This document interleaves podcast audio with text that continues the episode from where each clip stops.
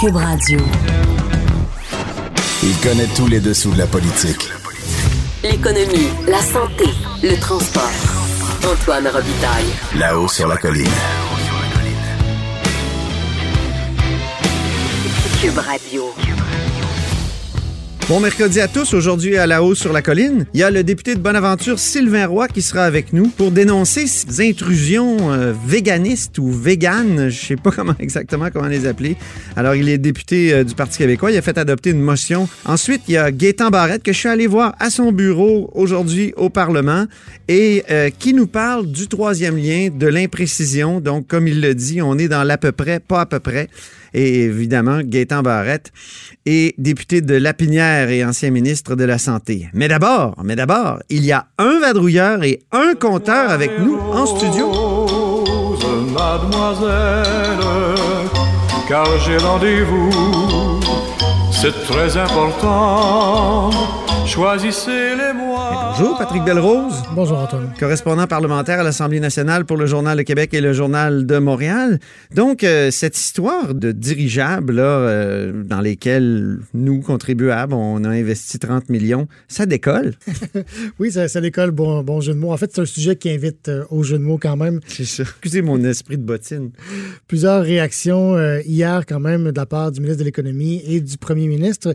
Premièrement, ben, écoutez, euh, le ministre l'Économie, Pierre Fitzgibbon, a quand même confirmé nos informations. Il a dit oui, oui, en 2017, le projet avait été présenté au précédent gouvernement. Par contre, à l'époque, c'était un PowerPoint, c'est l'expression du ministre, donc un projet assez embryonnaire. Il dit aujourd'hui, on est rendu beaucoup plus loin, on est dans deux fuseaux horaires différents. Le projet a avancé. Du côté euh, du premier ministre François Legault, euh, ce qu'on affirme, c'est que, ben écoutez, il faut avoir une vision pour l'économie du Québec, faut prendre des risques. Si on n'investit pas au début du projet, ben, on va arriver trop tard, donc on va faire un rendement moins intéressant.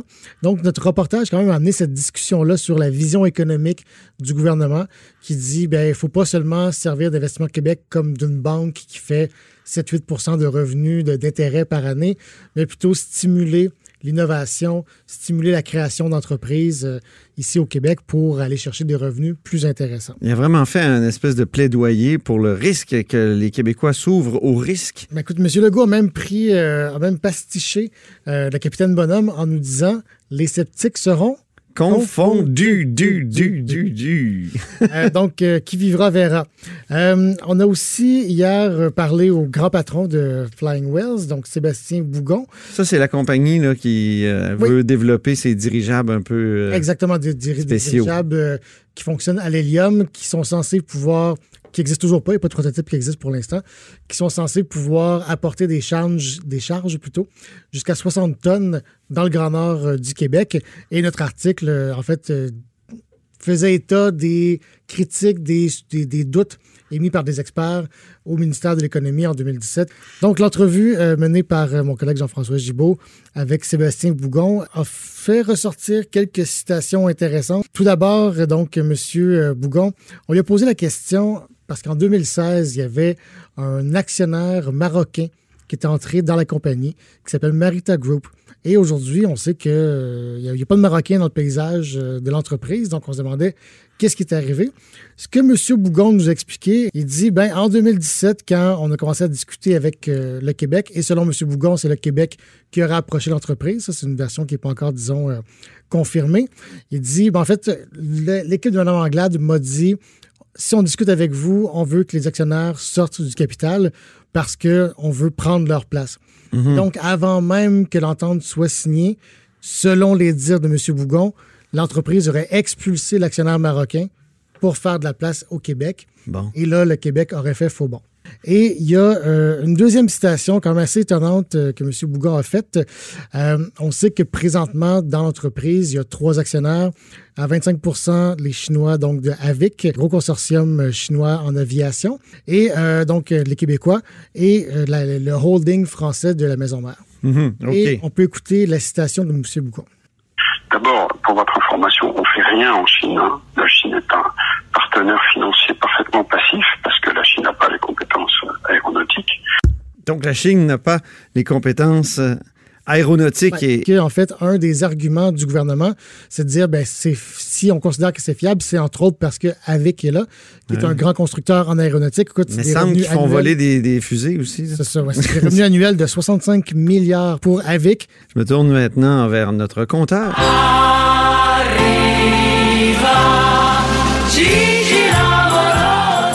Croqueur de gros ballons, comme je disais hier, puis croqueur de Legault aussi, parce qu'à chaque point de presse que M. Legault ben donne, il, s'en prend à vous. Ben oui, c'est la deuxième journée aujourd'hui, M. Legault, qui n'a pas apprécié du tout notre papier ou la Lune Journal de Montréal. Faudrait, il faudrait qu'il nous l'explique. Mais le problème, c'est que sur le fond, tout est là. Ben oui. C'est-à-dire que, par exemple, une des informations très importantes qui était contenue dans le, premier texte sur Flying Whale, c'était que le gouvernement du Québec a payé trois fois plus cher pour la même part que le gouvernement chinois trois fois plus cher. Et ça, j'ai jamais entendu M. Legault, ni M. Fitzgibbon, ni qui que ce soit. Ils peuvent être fâchés, mais c'est la vérité trois fois plus cher. Après ça, ben, on, là, on, nous a dit, dans le fond, vous, euh, vous dites que vous aviez euh, des experts qui vous en ont parlé en mal de ce projet-là. Il y a un paquet de monde pour en parler en bien. On n'en a toujours pas trouvé. Ils sont pas capables de nous en nommer. On est très ouverts, nous, à parler à des gens qui auraient un, point de vue différent. Eh Ils n'en ont pas. Ben, devant tout ça, il y en a un qui a accepté de nous parler après, après qu'on ait beaucoup insisté. C'est le PDG, M. Bougon, le patron de Flying Whales. Euh, ça m'a laissé vraiment pantois. D'abord que euh, il considère que Evic ne connaît rien en aéronautique, n'a pas de compétences en aéronautique. C'est une des choses les plus ridicules que je n'ai jamais entendues. On parle d'une société d'État chinoise hein, qui s'occupe des volets euh, d'aviation commerciale, militaire. Ils sont évidemment sont, énormes et ils sont reconnus. Ils ont été accusés à plusieurs reprises d'espionnage industriel, un autre aspect dont on n'a pas parlé cette fois-ci, mais qui peut être préoccupant. Puis il nous dit ah, ce sont des investisseurs passifs et euh, qui ne connaissent rien en aéronautique, wow! Ça, c'est le, le gars à qui on a donné 30 millions de notre argent. Et ensuite, il dit, ben, il était très fâché parce qu'on a parlé de ballastage. Hein. Il dit, mais il on a dit que l'eau gelait dans les ballasts du dirigeable, mais on, on parlait de la France. Mais là, le monsieur, savez-vous quoi? Il a confirmé l'information à l'effet qu'ils ont répondu à des experts québécois qu'ils ballastaient avec de l'eau. Ça, ça veut dire charger le dirigeable avec de l'eau. Donc, il m'a confirmé que c'est la réponse qu'il avait donnée à l'époque parce qu'il donnait l'exemple de la France. Mais il me dit, bien sûr que c'est pas ça qu'on va faire dans le Grand Nord. Mais là, je leur ai dit, ben, très bien, mais vous allez faire quoi dans le Grand Nord? Et là, ça s'invente pas, là. Il m'a répondu que si, par exemple, il était question d'un village autochtone, ben, qui pouvait remplir un container de roche, par exemple, et si la maison qu'on qu'on apporte pèse 60 tonnes, ben, tu mets 60 tonnes de roche dans le eh! container, puis tu repars avec ça. Mais le problème de fond, c'est justement, si on livre une éolienne, l'éolienne, là, elle sera pas dans le milieu du village autochtone, c'est ben bien évident. Elle va être plus loin L'idée du dirigeable, c'est d'aller porter l'éolienne là où il n'y a pas de route. Mais s'il n'y a pas de route, on l'amène comment le conteneur plein de roches? C'est des questions bêtes comme ça auxquelles M. Bougon n'a pas répondu et ça correspond tout à fait à ce que d'autres experts nous avaient dit sur leur aventure avec Flying Wheels. C'est quelqu'un, lui, M. Bougon, qui essentiellement dans les dernières années était à la recherche d'argent partout pour financer son projet de développement, comme il le dit. Parce que lui-même ne parle pas d'un projet commercial, il parle d'un projet de développement. Donc, quelque part entre la recherche et, euh, et la mise en marché. Et, à ce moment-là, lui, il nous dit, euh, à la demande du gouvernement du Québec, on a expulsé un investisseur. Donc, ce qu'on sait, c'est-à-dire le fait qui lui a été présenté, c'est vous avez perdu, il n'y a pas si longtemps, un très important investisseur marocain. Tantôt, Patrick Belrose en parlait, euh, le Marita Group qu'il s'appelle.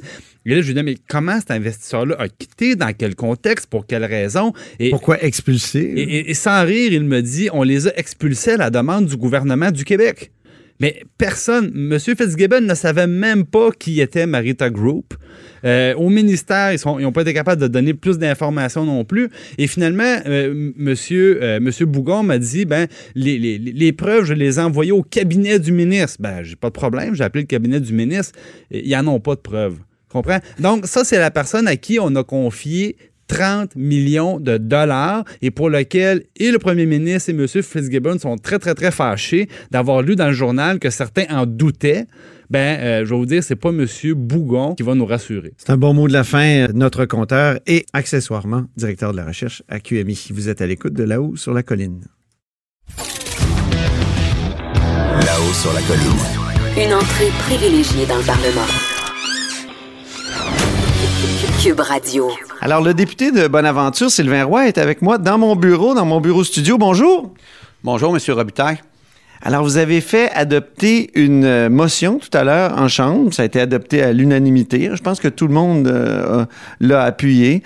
Euh, contre les intrusions des militants euh, végans, végétaliens ou véganistes, je sais pas exactement comment les appeler, dans, notamment dans, dans les restaurants. Il, y a, y a, eu le cas de Joe Beef, il y a eu le, le cas du restaurant Manitoba. Donc, pourquoi avoir fait adopter cette motion-là? Ben écoutez, c'est pour dénoncer euh, une certaine forme de dérive sectaire. Hein? Ces gens-là croient avoir la vérité absolue euh, et euh, démontrent un, une certaine forme de mépris par rapport aux individus, par leur position. Donc, on a des gens qui... prenons les producteurs agricoles. Hein? qui des gens qui, sont dans la production ovine, bovine, tout ce que vous voulez, et qui ont des intrusions pour dénoncer, bon, le je dirais pas le bien-être animal, mais l'effet que ces gens-là produisent de la viande. Bon, il faudrait revenir à, la base de l'agriculture. Euh, si on veut engraisser des champs, ça prend des animaux. OK?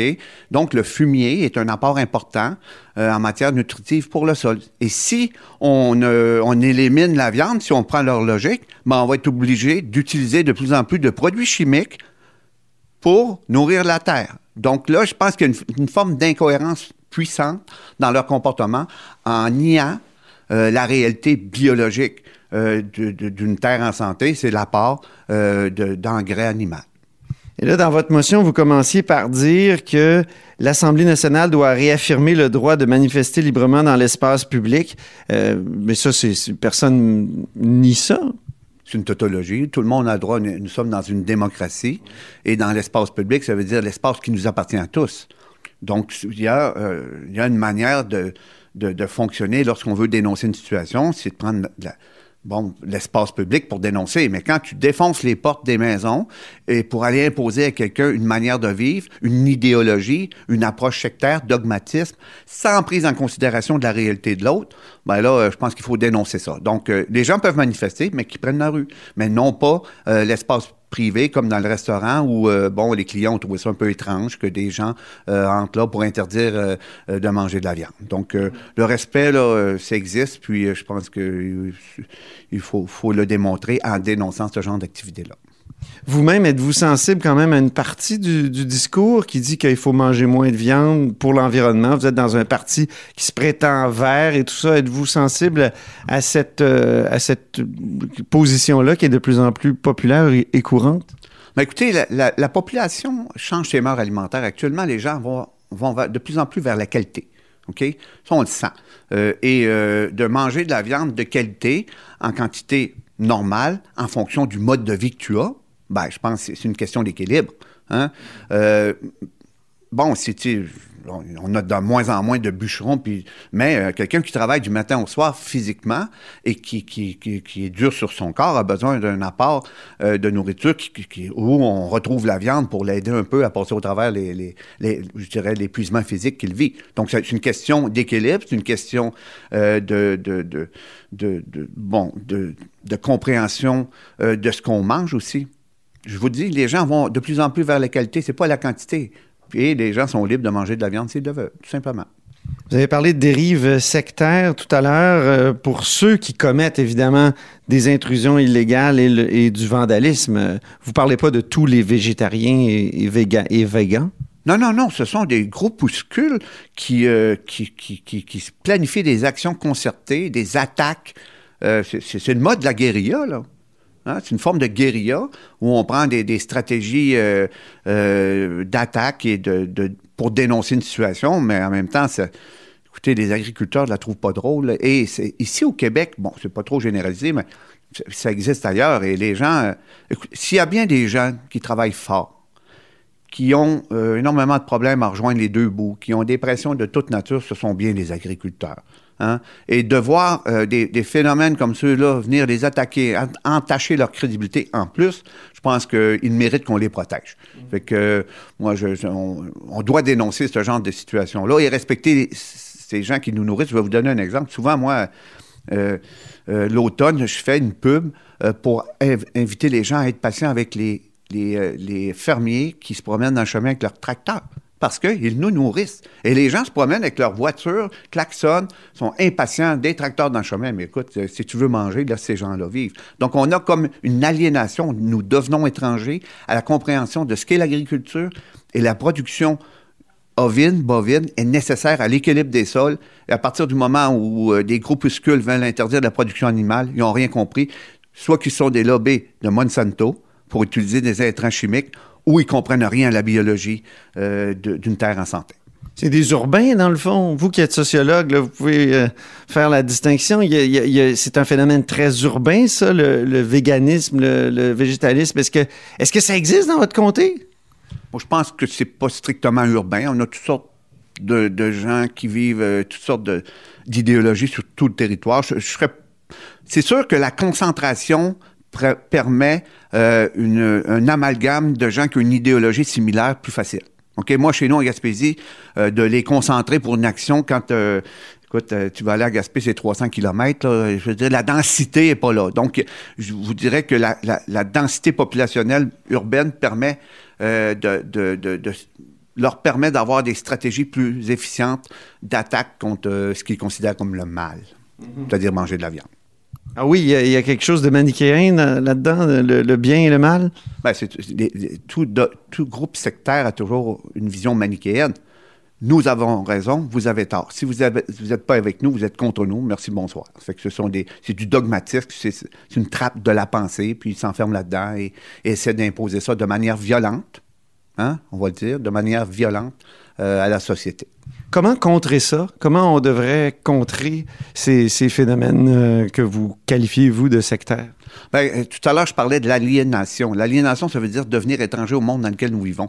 c'est peut-être par des campagnes de promotion et d'éducation populaire sur ce qu'est l'agriculture, ce qu'est un équilibre euh, nutritionnel normal. Mais on ne s'attaque pas ici, je veux dire, les gens qui font des intrusions illégales et, du vandalisme ne s'attaquent pas uniquement à l'agriculture, ils s'attaquent euh, au fait qu'on mange de la viande. Donc, c'est aussi un message lancé aux restaurateurs et aux clients. Donc, euh, vous, vous semblez vous focaliser sur les agriculteurs, mais il me semble qu'il y, a plus que ça. Bon, écoutez, il y a toutes sortes d'idéologies alimentaires. Hein? Et il s'attaque aux gens qui mangent la viande. Oui, effectivement, par ricochet aussi aux agriculteurs que je défends, parce que je suis porte-parole d'agriculture. Euh, les régimes alimentaires dans les différentes époques ont toujours été construits en fonction euh, de la valeur nutritive, de la, disponibilité, du bruit, de la texture euh, et de la couleur. Et, et, ça, ça fait partie des époques. La viande aujourd'hui est peut-être quelque chose pour certaines personnes qui qui, bon, qui, doit être éliminé de notre régime alimentaire.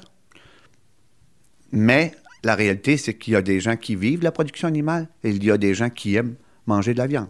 Fait que, euh, au-delà de tout ça, là, euh, écoutez, ce sont des phénomènes. Et, il faut ramener l'enjeu où il est. Là. Ce ne sont pas des millions d'individus qui manifestent euh, et qui sont contre bon, toute forme de consommation de viande. Ce sont quelques quelques centaines peut-être de personnes. Donc, il euh, faut leur donner la place qu'ils ont. Donc, c'est un groupuscule euh, extrémiste qui a une vision dogmatique, une approche manichéenne et qui s'oppose à la consommation de viande. Bon. Écoutez, on a comme euh, des. Il y a toutes sortes de groupes religieux qui se promènent dans le chemin puis qui, qui énoncent toutes sortes d'affaires uluberlues. Ils, ils sont là, mais écoutez, le respect de la propriété privée, du travail des agriculteurs, des restaurateurs aussi. Je pense. Puis, et de, la volonté des gens d'en manger de la viande, ben, je pense que ça commence par là. Et euh, s'ils veulent euh, trouver des théories scientifiques de toute nature, mais ben, qu'ils le fassent, mais qu'ils laissent les gens en paix. Merci beaucoup, Sylvain Roy, député de Bonaventure. Ça m'a fait plaisir. Là-haut sur la colline. La politique autrement dit. Cube Radio. Alors, je suis dans le bureau de Gaétan Barrette, député de Lapinière. Bonjour. Bonjour. Comme ça, on, discutait à bâton rompu avant de commencer l'entrevue. Vous dites, c'est pas important d'être compétent en politique. Ben, quand je regarde ce qui se passe avec Donald Trump aux États-Unis, je pense que ce qui compte, c'est juste d'avoir la bonne attitude par rapport à sa propre base. Puis si la base, c'est 50 plus 1, ce qui est son cas, ça a l'air à suffire. Pensez qu'il va être réélu? Ah oui, oui, oui, oui. Moi, je suis convaincu. Moi, j'étais pas sûr il y a un an. Et à, à chaque mois qui passe, je suis de plus en plus sûr. Et aujourd'hui, je suis sûr qu'il va être réélu. Il y avait un chroniqueur qui qui avait dit que vous étiez notre Trump. Ouais, mais il y a plein des gens qui font des commentaires de ce genre-là. Vous savez, moi, je suis euh, l'espèce. euh, vous savez, c'est comme le jeu où on va aller, on se met un bandeau dans les yeux, là, puis on va mettre un. Moi, c'est. C'est moi, mais c'est pas un, un- Vous voulez dire la piñata? Oui, exactement. Alors, on va pas épingler, moi, une affaire. Moi, on va faire épingler un commentaire. Alors, moi, j'aurais été en politique extraordinairement surpris du nombre de commentaires que des gens ont fait sur ma personne sans m'avoir jamais rencontré une seule fois dans un couloir. Pas engager une conversation, dans un couloir. Alors, écoutez, moi, c'est mon lot. C'est le même. Troisième, euh, troisième lien, vous posez beaucoup de questions là-dessus. des- Vous voulez des réponses, vous semblez ne pas les obtenir. Euh, où vous en êtes dans votre analyse de ce dossier-là? Ben, je pense que vous aussi, vous voudriez des réponses. Et à travers vous, le public, nous, on représente le public, c'est normal qu'on pose des questions. Et honnêtement, là, c'est quand un- un- un- le dernier projet de cette envergure-là qu'on a fait au Québec? Et c'est quand, pour un projet même de moindre envergure, on n'a pas eu de débat. Et là, on n'a pas de débat, puis pas d'information. Puis je fais même pas le commentaire sur le mérite de ce qui est proposé, mais je fais des commentaires sur le fait qu'on nous refuse d'avoir accès à un minimum d'informations. Moi, je trouve ça inacceptable. Là, au moins, on a le tracé. On, on- sait que ça va passer sous le fleuve entre Québec et Lévis. C'est plus le grand tracé à l'est. Alors, ça, c'est la question que j'ai posée ce matin. Quand François Bonnardel, le 29 juin, évidemment, sciemment en dehors de la session parlementaire, a fait sa grande annonce du tracé de l'Est, en laissant peut-être entendre sur les questions des journalistes, si vous aviez pas été là, il n'aurait pas parlé d'un potentiel nouveau tracé, ça aurait été l'Est. Pas d'explication, rien. Sept mois plus tard, surprise, on a un nouveau tracé, toujours sans explication. Alors moi, je trouve que c'est une formule commerciale. On lance là un, concept, ça pogne, puis évidemment ça a pogné, puis je dis pas qu'il faut pas que ça pogne. Oui, mais c'est parce qu'il y a d'autres enjeux dont on n'a pas parlé. Hier, vous avez euh, euh, vous rappelez la question que j'ai posée, qui était des enjeux réels. Manifestement, ça a stressé euh, tout le monde, puisque à la suite de- des questions que vous avez posées, a fallu que là, le directeur de projet s'en aille en catastrophe voir le maire Labonde pour lui expliquer qu'il y a moyen de moyenner. Hier, en fin de journée, à, Vous voulez parler de, de la circulation là, qui serait vraiment induite euh, dans, dans Saint-Roch, au fond, exactement, écoutez, par la sortie du tunnel. Ben oui, il y a combien de voies le tunnel, on ne sait pas. Mais le ministère des Transports établit, lui, je l'ai mis sur euh, mon compte Twitter aujourd'hui, une voie fluide, c'est 1800 autos, un maximum de 1800 véhicules à l'heure. Deux voies, ça fait 3600. À l'heure de pointe, deux heures, ça fait 7000. Euh, Est-ce que Saint-Roch peut euh, absorber ça? Ben, c'est- je pense que non. Alors là, bon, là, panique, euh, stress, là, on se précipite, les journalistes posent des questions tout à fait légitimes. Et là, alors que nous, on demande de parler au directeur de projet, là, c'est le directeur de projet qui, en catastrophe, s'en va dans un bureau, c'était je pense que c'était à la caméra, euh, pour parler au maire avec le ministre. Écoutez, là, puis dans mon euh, euh, débat de fin de séance, le ministre m'a dit là-dessus qu'on avait des ébauches. Vous savez ce que ça veut dire, ça, des ébauches? Ça veut dire qu'il n'y a rien. Un petit brouillon, un petit barbeau sur, un- sur, sur- sur- une petite carte géographique. Écoutez, là, ça fait pic-pic, là. Euh, Mais le Parti libéral, quand il était au pouvoir, a dit que c'est un projet prioritaire aussi, le troisième lien. La question, c'est pas de faire ou de ne pas faire le projet. La, la question est de le faire de façon transparente, raisonnée, euh, vis-à-vis le public. Moi, je pense qu'on doit suivre les étapes. Et là, ça devient comme une course effrénée à la première pelletée de terre. Est-ce que c'est nécessaire? Je vous pose la question. Est-ce qu'on va se rendre au point où, avant toute étude euh, rendue publique, avant le BAP, on va creuser un trou à Lévis juste pour dire qu'on a creusé un trou. C'est le pro- Moi, je pense que ça va finir demain. On a l'impression que c'est ça qui va amener leur pelle, qui vont dire avant les prochaines élections, voyez, on a commencé à creuser. Ils vont mettre une clôture frosse, là, avec une pépine. Ils vont creuser 10 pieds dans le sol. Ils vont faire un tas à côté, puis ils vont dire On sait pas c'est quoi le projet encore exactement. mais On a fait la première pelletée de terre, donc je démissionne pas. C'est quelque chose de ridicule, non? Totalement. Écoutez, c'est- c'est- c'est- c'est- ça n'a pas de sens. Fait que l'enjeu, c'est pas le faire ou pas le faire. C'est, on peut-tu savoir ce qu'on fait? Moi, c- ce matin, j'ai posé une autre question. Puis c'est le ministre qui l'a dit, il, était, il était mal à l'aise, je pense, le ministre, ce matin. C'est lui qui parle de gestion dynamique des voies. C'est- Oui, vous avez posé une question là-dessus, puis vous dites la gestion dynamique des voies, ça veut dire de la contrainte pour l'automobiliste. Oui, et, et- et- et à plus forte raison, j'ai pris des extraits d'une présentation d'un ingénieur du ministère des Transports qui l'a fait il y a un an à l'Association québécoise du transport routier. Vous pouvez l'avoir sur Internet. Définition, contrainte. Objectif, augmenter la densité, la densité des personnes qui passent. C'est tout correct. On peut-tu le dire au monde? Puis là, le ministre des Transports, l'ingénieur dit, oui, oui, il y a aussi le payage. On peut même faire des payages par voie. Écoutez, euh, là, euh, ça ouvre la porte à toutes sortes de débats. Et le ministre, rappelez-vous d'une chose, moi j'aime bien ça, ce ministre-là, parce qu'il dit des choses qui passent dans le beurre. La semaine dernière, là, il a dit, moi, la congestion, là, ce que j'ai à régler, c'est à l'entrée des ponts. Pas au troisième lien. Et moi, là, je vous dis que je vais utiliser la gestion dynamique des voies. Ah bon? Ça, c'est des contraintes. Ça veut dire que la congestion à l'entrée du tunnel, ça pourrait ne pas être un problème? Et lui, sa finalité, il l'a dit à répétition, c'est changer le comportement des automobilistes. C'est correct. C'est tout à fait louable là, comme objectif. Mais pour faire ça, il faut mettre un petit peu les bâtons dans les roues des automobiles. Alors là, là c'est comme s'il disait rien pour éviter un débat. Mais c'est le plus gros projet. Puis j'ai même pas parlé du prix. Fait que quand on met tout ça ensemble, là, euh, comment il s'appelle, là, Bruno Mescott, l'ingénieur là, de l'Université de Montréal, qui dit, c'est tellement flou, hein, qui dit, je me rappelle, je pense qu'il a dit ça, entre 3 milliards et 10 milliards de dollars. Alors, peux-tu, à un moment donné, avoir des informations? Alors, moi, je pense que c'est de l'improvisation, c'est de l'à peu près. C'est, selon l'air du temps. On lance un slogan, puis on fait tout pour ne pas répondre aux questions, ce qui fait euh, très bien, on va dire. Mais les- pour les libéraux, quel était le tracé idéal? Parce que vous en avez parlé, je veux dire, je me souviens très bien là, de plusieurs députés, de Véronique euh, euh, Tremblay, euh, de, de- d'André Drolet, euh, c'est tous des, des gens, ça, qui se sont commis, là. Ils se sont commis sur le fait qu'on allait faire un troisième lien après des analyses. Vous trouverez pas personne, en tout cas à ma connaissance, ça se peut que j'en ai raté un bout, je vous le dis, ça se peut. Quand on est de la santé, on rate des bouts des fois dans les autres secteurs.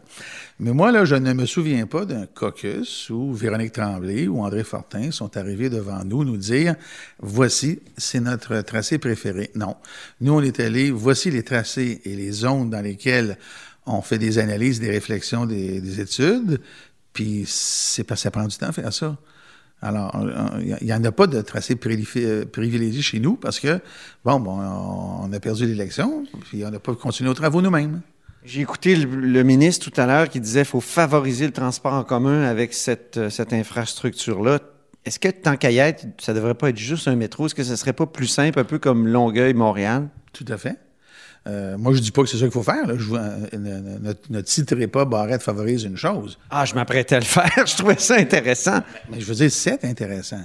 Quand on regarde le tunnel aujourd'hui, là, c'est pas un tunnel centre-ville à centre-ville. Ça l'est pour les piétons, mais ça ne l'est pas pour les automobilistes. Pour les automobilistes, on part d'un champ sur le bord de la 20, Hein? Et on se retrouve, on ne sait pas encore aujourd'hui. Euh, là, ça, apparemment, ça sera pas dans Saint-Roch. Euh, ça va être dans, dans, dans un échangeur. L'échangeur va être paralysé. En tout cas, bref, pour le citoyen à pied, c'est clair que c'est centre-ville à centre-ville. À pied, à pied qui prend l'autobus, quand même. Oh oui, je, c'est implicite, c'est implicite. Le transport en commun, c'est un, c'est un bon projet. Si tu as un bon projet pour l'auto, puis là, là, c'est la cascade. On peut continuer à réfléchir puis dire, bon, ben, on fait quoi, là? Alors, c'est des questions qui sont légitimes. Puis encore une fois, je vous le répète, on n'a même pas parlé du coût. Par contre, peut-être qu'on va parler plus du coût quand on va, c'est-à-dire de ça, quand on va avoir des indications sur le coût. Alors moi, je trouve actuellement qu'on navigue dans le brouillard pour des c'est pas l'enjeu d'avoir un lien, en faut un. La partie transport en commun, moi, je la trouve bonne. Je peux pas vous dire. Autre sujet, euh, capitation payer les médecins à capitation. En Ontario, ça a été très critiqué. Le gouvernement Legault veut appliquer ça. Euh, Pensez-vous que c'est une, une bonne solution? Vous étiez d'accord quand vous étiez à la CAQ, euh, répète euh, François Legault? Euh, non, là, il dit n'importe quoi. François Legault, quand il parle des médecins, honnêtement, là, il sait pas de quoi il parle. Euh, J'ai jamais vu un homme politique lancer des concepts là, de façon aussi inappropriée. Hier, j'ai entendu la ministre, là, puis je pense qu'il l'a dit encore aujourd'hui, la capitation mixte, c'est un terme qui n'existe pas en rémunération, là, dans la littérature. Ça n'existe pas, ça. Et, et la problématique des médecins, c'est pas le mode de rémunération. C'est jamais le mode. Il n'y a pas de mode de rémunération euh, idéal. Il n'y en a pas. Tous les modes de, rémunération ont leur travers. Rarement sont les modes qui prévoient des livrables. Moi, je l'ai fait. Vous m'avez vu aller avec la loi 20. J'ai entendu le ministre ce matin euh, critiquer la loi 20. Il ne savait pas du tout de quoi il parlait, c'était clair. En point de presse, il a dit Moi, j'ai dit, est-ce que vous pourriez pas utiliser les, les bâtons qu'il y a dans la loi 20 Puis il m'a dit Non, non, moi, je préfère les incitatifs. Donc, est-ce que c'est plus d'argent? Ben, incitatif, c'est ça. Ben, Vous avez tout à fait raison. Vous avez tout à fait raison. Moi, je peux vous dire que du côté des médecins, actuellement, la raison pour laquelle ça avance pas, elle est très simple. Très simple. Eux autres, là, ils savent qu'on pouvait régler la première ligne avec la loi 20, mais ils ont tout fait pour que ça marche pas, dont des pressions politiques. Puis, vous savez, les médecins ont tous ralenti le jour où on m'a tassé de la négociation. La gang. Et aujourd'hui, là, ils savent qu'on peut le faire, mais ils vont demander de l'argent en retour. Moi, je peux vous le garantir. Retenez ceci. Le discours fondamental des médecins sur le plan de la rémunération est que leur rémunération moyenne soit à 80% de celle des spécialistes. Chez les médecins de famille, c'est génétique, c'est viscéral, c'est matière antimatière. Ça, là, ils doivent régler ça. Ils vont se présenter devant le gouvernement, puis ils vont dire, on va vous livrer ça, là, si vous nous donnez l'argent qu'on veut. Faites le calcul. 80% de la moyenne des spécialistes. C'est beaucoup de dollars. Alors, un premier ministre qui n'a pas eu le courage de faire ce qu'il a dit qu'il allait faire, ramener les médecins à l'endroit où, où moi j'avais négocié en passant. Contre Philippe Couillard en 2006, là, j'avais négocié, Philippe Couillard, Monique Jean Forget, Jean Charest, d'arriver à moins 10 de la moyenne de l'Ontario pour tenir compte de la richesse collective du Québec. Aujourd'hui, ben, il n'a pas eu le courage d'y aller. Pourtant, il l'a dit lui-même, ce chiffre-là. Il n'a pas eu le courage. Là, il va avoir le courage de dire non à des médecins qui vont peut-être lui promettre de livrer la marchandise moyennant un petit milliard de dollars. Je vous laisse réfléchir. Mais, la loi 20 aurait appliqué là, au complet, là, aurait tout réglé ça. Et ça, c'est- une évidence aujourd'hui. C'est une évidence. La question n'est pas d'avoir un bâton ou une carotte. C'est pas ça. La question, c'est d'avoir un mode de rémunération qui garantit un livrable. Si vous payez un abonnement, là, et que la revue que vous avez devant vous arrive pas à votre adresse, là, ben là, vous allez, mettons, chialer. Et c'est tout à fait normal. Nous, là, il y a un ministre de la Santé, un seul. Puis là, je ne vais pas parler de moi, la troisième personne, là, je trouve ça prétentieux. Mais je pense être le premier à avoir exigé un livrable sous peine d'une conséquence. La conséquence, ça peut être toutes sortes de choses. Alors, moi, j'ai eu l'approche très simple, très simple, très, très simple. Je ne touche pas votre rémunération à condition que vous livriez. Donc, vous avez votre argent. Là, eux autres, par la capitation, c'est on va vous donner de l'argent si vous livrez. Euh, C'est-à-dire que euh, si, si à la case départ, là, vous avez une rémunération de base, puis si vous livrez, elle va monter. Les autres, ils partent du bas vers le haut, moi, je partais du haut vers le bas. Dans les deux, il y a un enjeu de livraison. Est-ce que c'est encore dans la loi 20? Dans la loi, euh, les bâtons que vous aviez mis, est- est-ce qu'ils pourraient les utiliser, les réactiver? Ils sont juste suspendus, ils n'ont pas été appliqués. Ils sont suspendus. Alors, quand j'ai été déplacé de la négociation, à la demande générale, parce qu'apparemment que je n'étais pas assez bon et pas assez fin. Alors, on est allé au Trésor. Ben, aller au Trésor, écoutez, c'est le nirvana pour une fédération. C'est la première chose qu'on veut, c'est tasser le ministre de la Santé quand on est l'autre bord. Ah oui? Ben oui. Parce que si le ministre de la Santé est bilingue en médecine et en rémunération, vaut mieux aller voir celui qui ne l'est pas. OK. Bon, hey, ça fait 15 minutes qu'on parle. Je vous avais promis 8 minutes. Merci beaucoup de, de m'avoir accordé ce temps. Ça me fait plaisir. C'était Gaétan Barrette, donc euh, en direct de son bureau à l'Assemblée nationale. Euh, le- il est député de Lapinière, évidemment. Cette émission est maintenant disponible en podcast. Rendez-vous dans la section balado de l'application ou du site cube.radio pour une écoute sur mesure en tout temps. Cube Radio, autrement dit. Et maintenant, autrement écouté.